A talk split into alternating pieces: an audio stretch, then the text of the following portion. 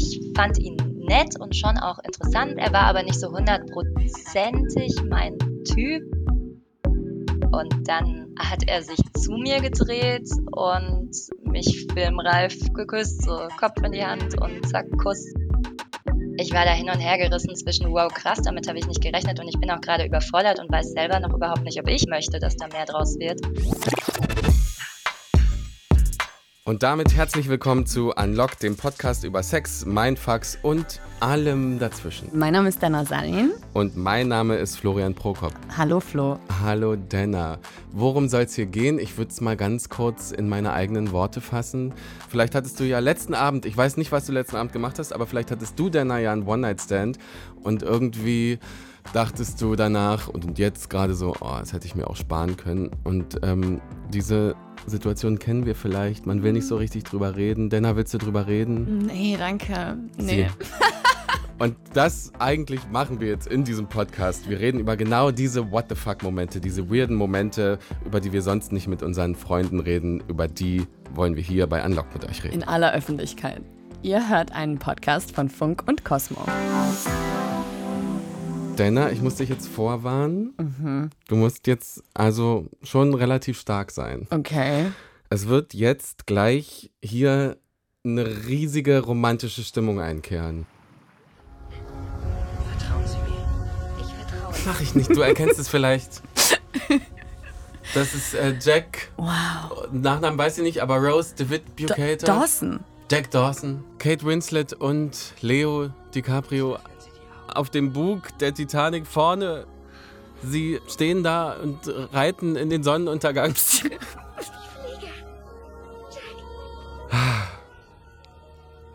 Das ist doch, glaube ich, das, was wahrscheinlich die meisten von uns romantisch finden, würde ich mal sagen. Also zumindest frage ich mich, ob heute immer noch Frauen denken und ich frage dich als repräsentative Frau, denken Frauen, boah Mensch, so was Romantisches wie Kate, sowas will ich auch mal erleben. Naja, also ich will nur sagen, als ich den Film gesehen habe, war ich ja auch noch klein. Mhm. Und dann ist natürlich alles immer sehr beeindruckend. Und man lässt sich davon dann schon beeinflussen. Also so, was man so in den Filmen sieht. Und das ist ja schon, Romantik ist, glaube ich, schon so ein Konzept, was halt vor allem durch Filme und Musik und so ähm, gezeigt wird. Und dass das Bild von einem dann irgendwie beeinflusst. Und ich glaube auch, dass es so ein Bild ist, das sich eingebrannt hat und auch so diese Tatsache, dass der Mann sich mal Mühe geben muss und für eine romantische Stimmung sorgen muss, oder? Ja, aber das, das finde ich eigentlich voll unfair. Also so Männer wollen ja auch irgendwie lieb gehabt werden und so und, und gezeigt bekommen, dass sie wichtig sind und irgendwie mal, weiß ich nicht, dass man auch mal Männern Blumen mitbringt oder was Nettes. Weißt du, so, ich finde das eigentlich total Quatsch, dass man sich dann als Frau in heterosexuellen Beziehung dann immer so, zurück, nicht zurücklehnt, aber dann immer so diese Forderungshaltung hat. Und die Männer sind dann so, ja, okay, ich krieg halt nichts. Spannend, dass du das so sagst. Ich würde nochmal auf diesen äh, Titanic-Clip zurückkommen. Weißt du, was bei YouTube in den Kommentaren so da drunter steht oder kannst du es dir denken? Mm. Also da steht zum Beispiel sowas wie, warum begegnet man solchen Typen mm. nicht im wahren Leben? Ja, weil es nicht das wahre Leben ist, sondern ein Film, Diggi. Aber ich habe für diese Folge Christine getroffen und ihr ist also sowas ähnliches, zumindest was sehr Romantisches passiert. Sie hat jetzt nicht die Liebe ihres Lebens getroffen, aber einen Typen und für den war sie sowas wie die große Liebe und deswegen hat er filmreiche Aktionen gestartet. Wow. Das alles nur für Christine und die war zu der Zeit im Istanbul im Auslandssemester. Die Geschichte ist schon vor einer Weile passiert. Ich glaube, es ist gerade gar nicht mehr so leicht, in Istanbul ein Auslandssemester zu machen, aber Christine hat also das Fernweh gepackt. Sie fährt in die Großstadt, sie fliegt dahin, je weiter weg, desto besser. Und Christine fängt dann an zu studieren. Und dann hat sie eben die Chance, nach Istanbul zu gehen als Austauschstudentin.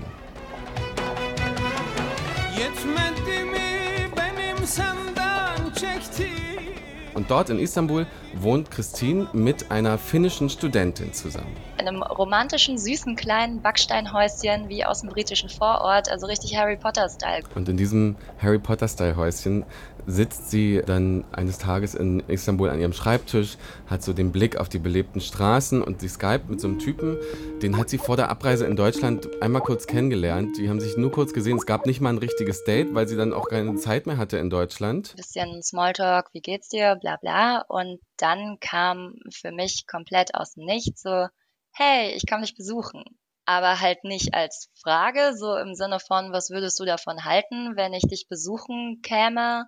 Wann wird's dir denn passen, sondern da kam dann auch direkt nachgeschoben, ich habe mir Flugtickets für dann und dann gebucht, dass ich quasi seine Traumfrau bin und er bereit ist, so für die Liebe, die große Liebe, was zu riskieren. Okay, wow. Ja, das kommt wirklich überraschend. Ne? Also sie skypen halt, sie denkt halt, ja, okay, ich skype manchmal mit dem und dann sagt er sowas.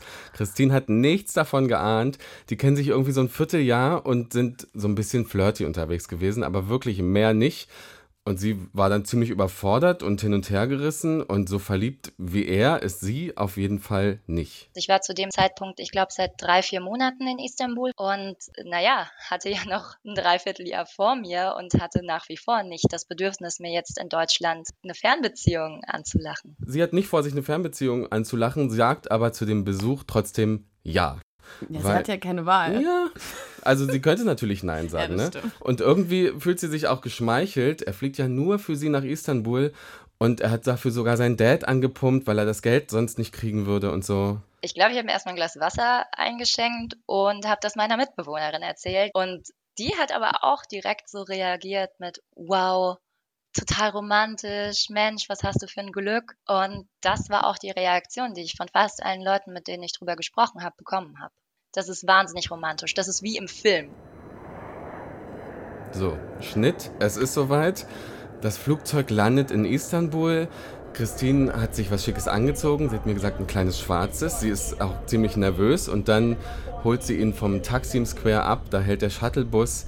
Und da steht er dann, hat eine Jeans an, weißes T-Shirt.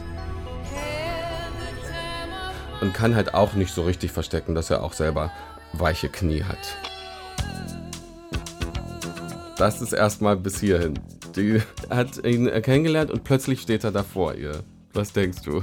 Findest du das romantisch? Naja, ich bin ein bisschen hin und her gerissen, weil ich meine, ich verstehe das schon, weil das ist halt genau das, was man so als große romantische Geste bezeichnen würde. Aber auf der anderen Seite ist es halt auch wahnsinnig übergriffig irgendwie.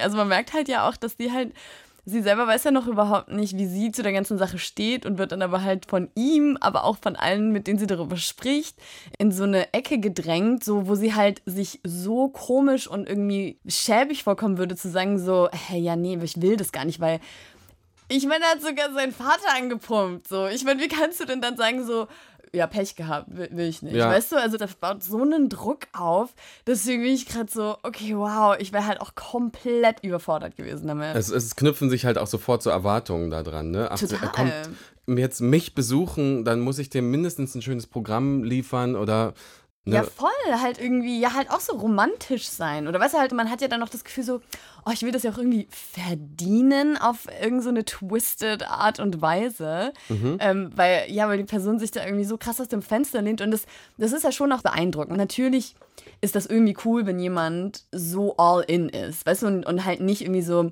oh ja, nee, ich bin irgendwie so schwer zu Weil man sich da auch wieder rein verknallt sozusagen. Ne? Ja, das voll. Dass jemand so irgendwie dahinter steht. Aber klar, wenn man es halt eigentlich nicht fühlt, dann ist es halt auch irgendwie cringy. Ja, wie gesagt, das habe ich ja schon gesagt, diese Erwartung, dass Männer das produzieren. Mhm. Ich habe darüber mal mit äh, Max Deibert gesprochen. Der ist Autor und der beschäftigt sich viel mit dem Thema Männlichkeit, zum Beispiel im Podcast Männerkitsch von Funk.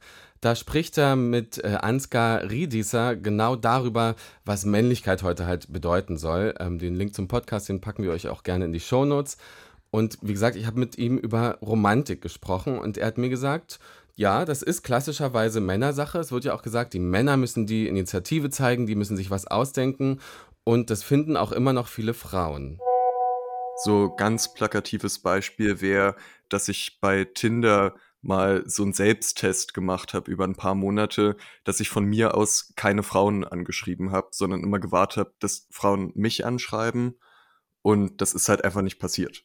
Das scheint also echt zu sein, dass die Männer immer noch irgendwie sowas sind wie die Eroberer, beziehungsweise das wird von ihnen erwartet.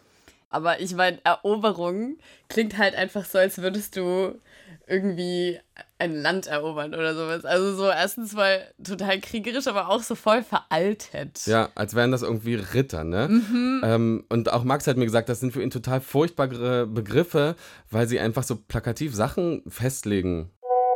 Man erobert ja immer erstmal ein Objekt, also eine Burg oder weiß ich nicht was. Die Person, die erobert wird, ist ja auch passiv. Eine Burg steht da, kann sich nicht wegbewegen und wartet darauf, erobert zu werden. Und so ist es dann auch äh, die Frau, dieses passive Ding, das darauf wartet, dass dann da sie mit Croissants und Liebe beschmissen wird, bis die Burgmauern einbrechen. Ich bin auch mit Croissants beworfen. Siehst du? Da kommt ja wieder, da kommt ja genau das wieder raus, dass man das ja irgendwie auch offenbar schön findet. Und vielleicht war das auch so genau dieser Zwiespalt, den Christine auch hatte. Ich würde mal zu ihr zurückkehren. Wir sind also in Istanbul, wir sind am Taksim Square. Sie holt ihn gerade ab. Er ist ihr aus Deutschland hinterhergereist. Ne? Äh, er ist total in sie verliebt. Er geht dann auf sie zu, sie umarmen sich und ähm, sie hat zu mir gesagt, damit es nicht weird wird, wollte sie jetzt nicht sofort in die Wohnung von sich, sondern die gehen dann nur erstmal Sachen abschmeißen und dann hat sie sich ein komplett riesiges äh, Touri-Programm überlegt.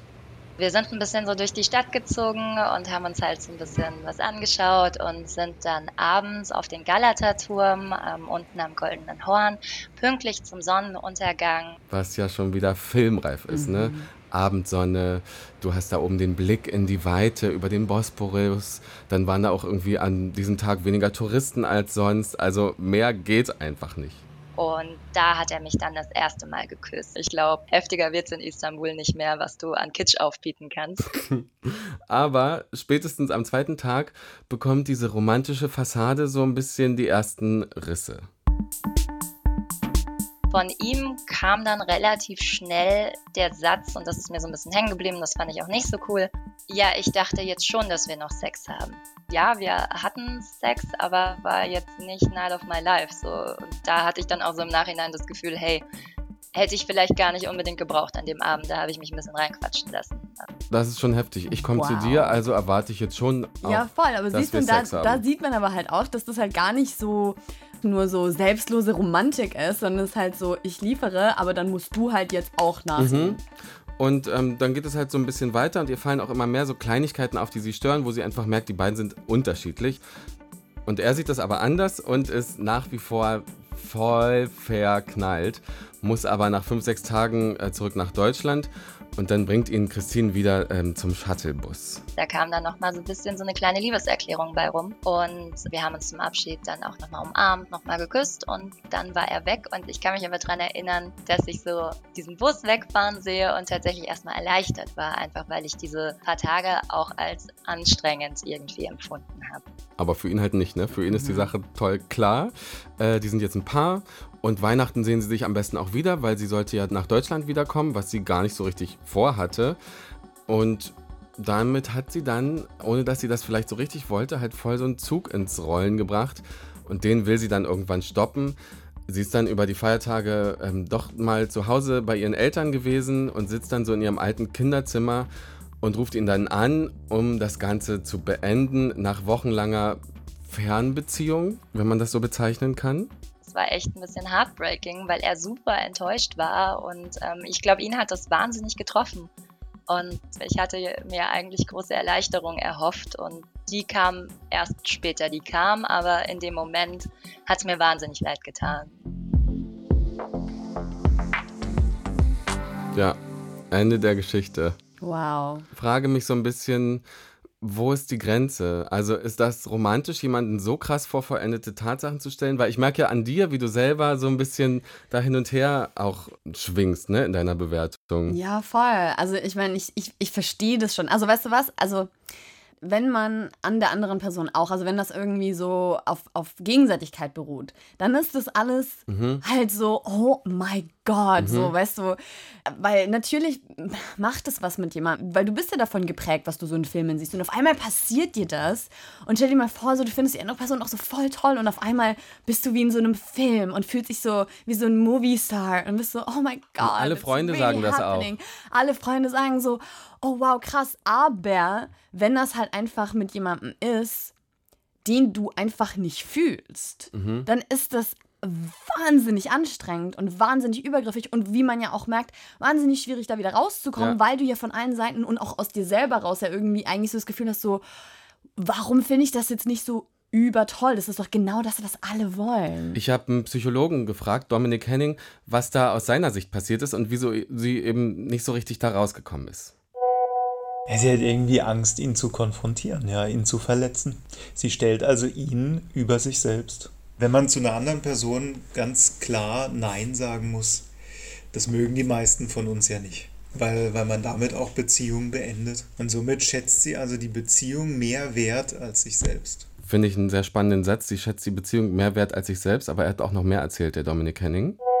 Man muss da unterscheiden zwischen kann er nicht oder will er nicht ihre Bedürfnisse sehen. Manchen Menschen fällt es nämlich einfach schwer, die Perspektive eines anderen einzunehmen.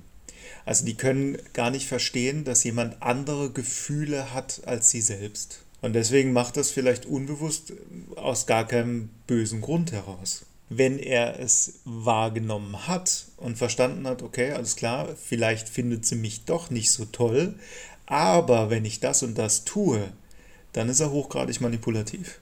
Was ich ihm jetzt gar nicht unterstellen will, ne, im Zweifel für den Angeklagten, und sie scheint ihm ja jetzt auch nicht wirklich deutlich signalisiert zu haben, nee, ich bin nicht so verknallt in dich. Mhm. Aber es gehört so ein bisschen eine äh, männliche Selbstverständlichkeit dazu, zu sagen, ich fahre da jetzt hin, ne? Safe. Ich weiß nicht, ob du das schon mal hattest, aber ich hatte halt auch wirklich schon Dates, wo ich danach halt dachte so, boah, zum Glück ist das vorbei. Und dann schreiben mir die Typen so, oh mein Gott, es war so schön. Wann sehen wir uns wieder? Und ich denke so, hä, wo war, auf welchem Date warst du denn? So. Ja, aber genau das ist ein Phänomen, das Dominic Henning, der Psychologe, Lovebombing nennt. Man gibt sehr, sehr viel und man stellt die Person dann in so eine Art Scheinwerferlicht und die fühlt sich natürlich dadurch echt gut. Weil wenn man so bewundert wird, das macht ja auch was mit einem. Da steigt das Selbstwertgefühl direkt. Also, ne, auch so dieses Ding von, ich verliebe mich da rein, dass ich so geliebt werde, mhm. sozusagen. Und da kann man sich die Frage stellen, warum hält Christine diese Beziehung aufrecht? Äh, und äh, Dominik Henning hat da auch eine relativ simple Erklärung für. Wenn mir jemand etwas gibt, dann möchte ich dieser Person auch was geben. Und in dem Fall ist es ja so, er schenkt ihr enorm viel Aufmerksamkeit, enorm viel Zuneigung. Und dann kann man in so ein Gefühl von, ich schulde ihm auch etwas Zuneigung reinkommen. Und das hat er ihr ja auch gespiegelt. Das hat er ihr quasi auch so gesagt. Genau. Mir ist in dem Gespräch mit Max auch was so nochmal klar geworden, was ich da spannend finde. Man produziert ja so Machtverhältnisse. Ne? Also ich sag als Mann zum Beispiel, ich lade dich zum Essen ein, weil das ist irgendwie das romantische Skript. Oder ich nehme das Flugzeug sozusagen. Und erstmal würde man vielleicht denken, die Beschenkte, die ist in so einer High Position, weil sie kriegt Geschenke und so. Aber eigentlich wird der Spieß umgedreht. Es wird sozusagen gesagt, hier, du hast hier was, aber jetzt schuldest du mir ja was. Mhm. Und damit wird sozusagen ja auch ein bisschen diese Erwartung geweckt von, also offenbar wird damit seine Erwartung geweckt von, ich dachte schon, dass wir jetzt äh, hier auch noch äh, Sex haben. Weil er hat ja was geleistet. Total. Christine, also man muss sagen, diese Geschichte ist echt eine Weile her. Ne? Es ist heute, glaube ich, würden vielleicht schneller Alarmglocken schrillen, weil wir heute irgendwie an einem anderen Punkt sind. Ich habe Christine gefragt, was sie ihrem jüngeren Ich vielleicht dazu sagen würde.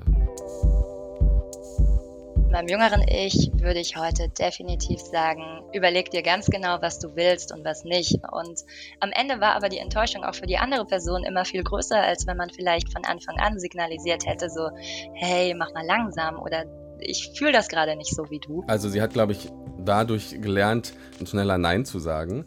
Ähm, und ob sie findet, dass er sie gedrängt hat zu einer Beziehung, das habe ich sie auch gefragt.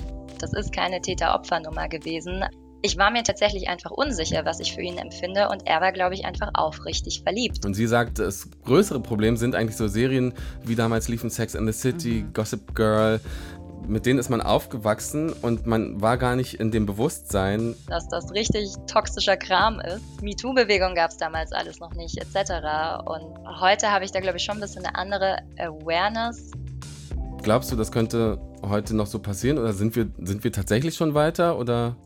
Also ich, ich glaube, also sie ist halt weiter, ne? Also sie hat sich weiterentwickelt und ist jetzt auch älter, aber ähm, ich glaube, es gibt immer noch diese Skripte und vor allem vielleicht, wenn man halt irgendwie jünger ist und leichter beeinflussbar und halt irgendwie so sein, sein eigenes Standing noch nicht so richtig gefunden hat. Ich glaube, da kann man sehr, sehr einfach noch damit mitgerissen werden, weil klar gibt es irgendwie diese ganzen Sachen, aber es ist halt heftig viel Arbeit, so Dinge, die du durch die Medien gelernt hast, wieder zu entlernen oder die in Frage zu stellen. Und ja. dazu braucht es, glaube ich, schon eine gewisse Reife oder einen gewissen Zugang zu Information, sage ich mal, die es natürlich jetzt irgendwie mehr auf Social Media gibt, aber du musst das schon auch aktiv aktiv suchen. Das ja. wird dir ja jetzt nicht irgendwie so auf dem Präsentierteller gereicht. Deswegen ich würde sagen, ja, ich, ich glaube schon. Das habe ich jetzt auch wirklich schon öfter von verschiedenen Leuten gehört, mit denen wir ja auch für diesen Podcast sprechen, so dass, dass äh, vor allem Frauen halt sagen, hey, wir haben viel mehr Vorbilder, wir haben viel mehr Informationen, wir, wir fühlen uns mehr bestärkt, auch in unserem Recht so auf Unversehrtheit und dass wir auch mal Nein sagen dürfen. Aber auf der anderen Seite gibt es halt einfach immer noch diese Rollenbilder, es gibt immer noch diese Filme, es gibt immer noch diese Klischees Erwartungen. und Erwartungen. Und ich glaube, da wird man immer noch super leicht mitgerissen. Ich glaube auch. Für mich war am spannendsten tatsächlich diese Erkenntnisse, was das produziert, wenn jemand ähm, dir was ausgibt mhm. oder so. Und dass man da echt darauf achten sollte, dass das gleich bleibt. Gar nicht wegen, ah, du hast mir was gegeben, jetzt muss ich, ah, sondern um gegenseitig keine Machtverhältnisse zu produzieren. Also ich finde es für mich auch spannend, weil ich auch zum Beispiel dazu neige, gerne jemanden einzuladen, wenn ich jemanden gerne habe. Mhm. Und da irgendwie sich zurückzunehmen, um dem, also ich verstehe jetzt auch, welches Gefühl das in dem Gegenüber auslösen kann, sozusagen. Voll. Also ich glaube, vor allem, wenn man sich noch nicht so gut kennt, ist, also weiß die andere Person ja auch nicht, ob das vielleicht eine Sache ist, die, also so, ob das so deine Love Language ist, zu sagen, hey, so, ich mag dich, hier ist etwas Nettes für dich und dass du dann vielleicht auch gar nichts zurückerwartest. Aber ich glaube, dazu braucht man ja auch so ein gewisses kennenlernen erstmal, um zu wissen, was das jetzt bedeutet. Wir brauchen vielleicht eine neue Definition von Romantik. Ach, Auf nee. jeden Fall. Ja, das will es in den Nein, also ich glaube, ich glaube, wir brauchen keine neue Definition von Romantik, wir brauchen einfach keine Definition von Romantik. Das ist das Schlusswort. Sehr schön.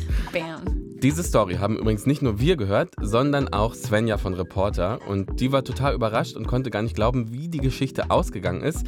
Also schaut doch mal bei Unlock auf YouTube vorbei, da könnt ihr das sehen. Liebe Leute, wenn euch das gefallen hat, dann freuen wir uns über eine Empfehlung. Ihr könnt das einfach auf Social Media teilen. Ihr könnt aber auch ganz händisch den Link wie früher noch mit der WhatsApp-Brieftaube verschicken und sagen, hör mal diese Folge.